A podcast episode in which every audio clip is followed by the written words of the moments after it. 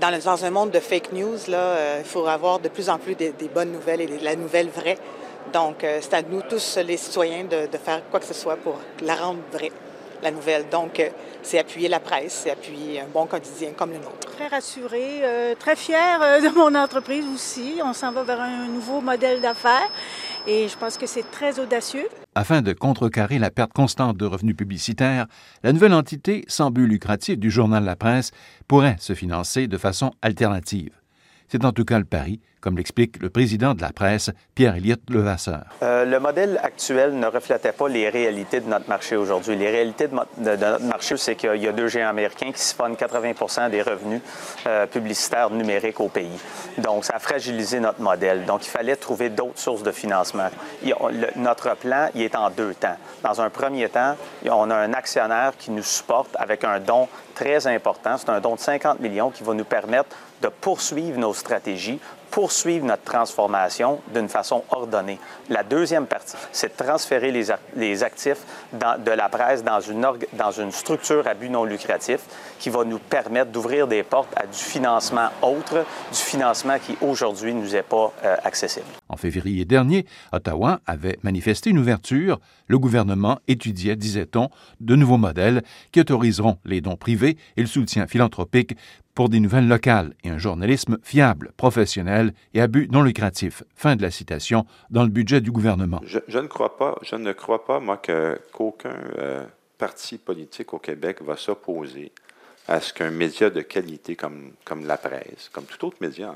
Guy Crevier, éditeur adjoint et vice-président de la presse. Moi, on parle beaucoup de la presse aujourd'hui, mais la structure qui est proposée par Ottawa, j'espère, va aider aussi le devoir, qui joue un rôle essentiel dans la société québécoise. Je, je ne vois pas des gens politiquement s'opposer à la pérennité d'un journal de qualité d'information. Regardez ce qui se passe aux États-Unis, regardez les fake news, regardez euh, tout, ce qui se passe euh, euh, autour du phénomène Trump et tout ça. Je pense que les gens réalisent de plus en plus l'importance d'avoir un média de qualité, d'avoir une presse indépendante. Les ventes de tablettes sont en déclin. Euh, ce qui s'en vient, ce qui, est, ce qui est là de plus en plus, c'est la mobilité. Donc, le, le téléphone dit intelligent, un peu plus, euh, l'écran un peu plus grand que ce qu'on a vu dans le passé.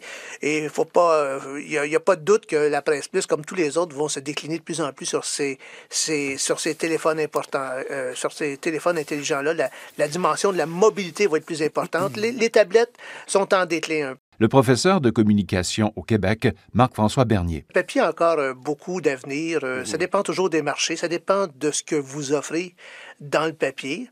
Est-ce que vous offrez la même chose qu'il y a sur les sites Internet? Euh, à ce moment-là, il n'y a pas de valeur ajoutée. Mais si vous avez une valeur ajoutée, je crois que le papier a un avenir, mhm. peut-être pas dans les quotidiens, puis peut-être pas distribué partout. Peut-être que les, le réseau de distribution va être euh, plus limité au centre urbain. Parce que c'est ce qui coûte cher, c'est d'envoyer des camions livrer ça pour 12 euh, mhm. copies dans un village. Là, euh, même au Québec, là, quand vous envoyez des copies dans certaines villes ou villages éloignés des grands centres, c'est pas très rentable pour les journaux. Là. La presse pourrait être soutenue financièrement aussi par le Québec. La crise des revenus publicitaires est dans les cartes depuis maintenant bientôt dix ans. Or, l'an dernier, la Fédération nationale des communications demandait au gouvernement provincial, celui du Québec, de prévoir un soutien d'urgence aux médias écrits dans son prochain budget. Pascal Saint-Onge, présidente de la FNC, expliquait alors son point de vue. Euh, le voit trimestre après trimestre, euh, Facebook, Google, euh, les géants du web américains captent de plus en plus une grande part des revenus de publicité qui autrefois servaient dans le fond à financer la production d'informations locales et régionales. Alors le Québec échappe pas à cette réalité-là. Euh, ce qu'il y a de différent entre le Québec et d'autres pays, comme par exemple des pays européens ou encore des pays scandinaves, c'est qu'on a une tradition ici de très peu soutenir par des fonds publics euh, nos médias de presse écrite ça allait dans la mesure où euh, les médias pouvaient trouver des revenus suffisants, soit par les abonnements ou encore par les revenus de publicité. Mais on voit que l'équation tient de moins en moins, donc il faudra réajuster le tir. Euh, sans quoi on risque de perdre euh, des joueurs importants de l'industrie.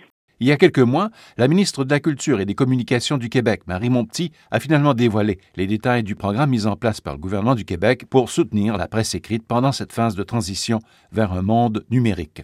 Une enveloppe de 36 millions de dollars sur cinq ans avait été annoncée lors du budget présenté en mars dernier.